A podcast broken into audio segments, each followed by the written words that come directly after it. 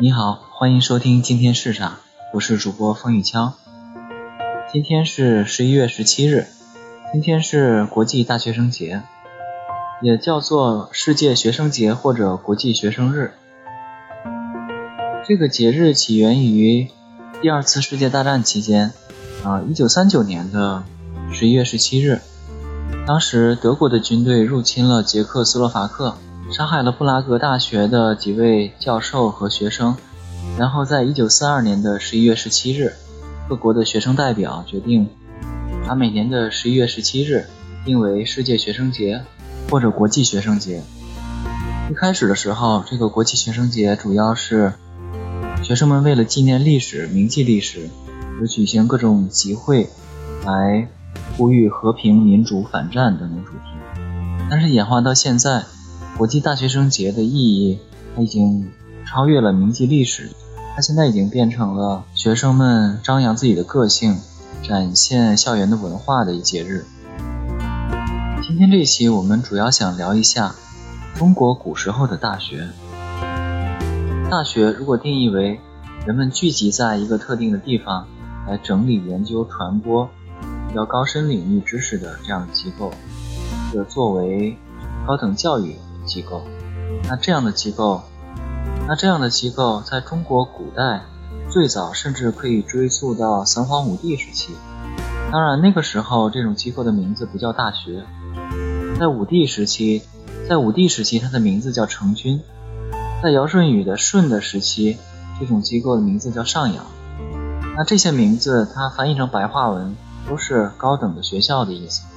简单捋一下当时高等学校的名字。夏朝的时候叫东序，商朝的时候叫古宗，周朝的时候叫毕雍。这些名字虽然不一样，但他们的意思都是指在国家的首都的最高的学府。然后到了战国时期，各国已经不承认周天子的地位了，那各个国家都开始办自己的高等学校。其中最有名的应该算是齐国的齐桓公。他建立的稷下学宫，那这个稷下学宫厉害到什么程度呢？就是当时那个战国时代被称为百家争鸣。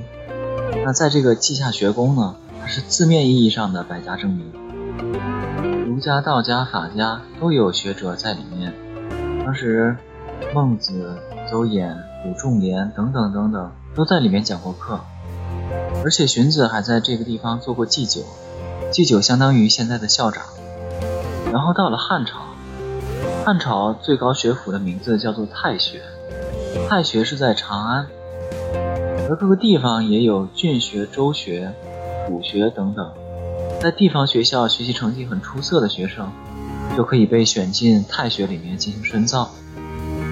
在之后到了隋唐时期，最高学府的名字叫做国子监。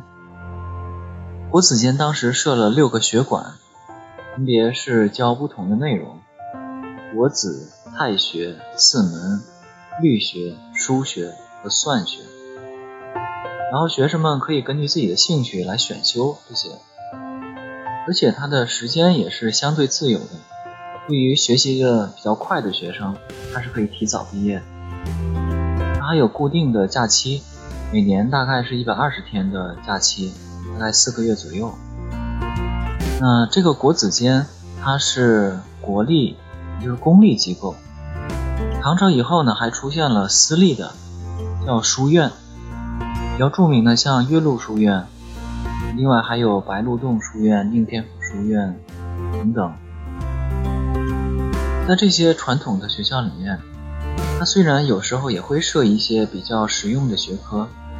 比如说唐朝的国子监，它有律学馆、数学馆、算学馆；明朝时候还有专门培养外交翻译的一个四夷馆，夷就是蛮夷的夷，四夷馆；也有那个关于医学方面的太医馆，有关于天文历法的司天监。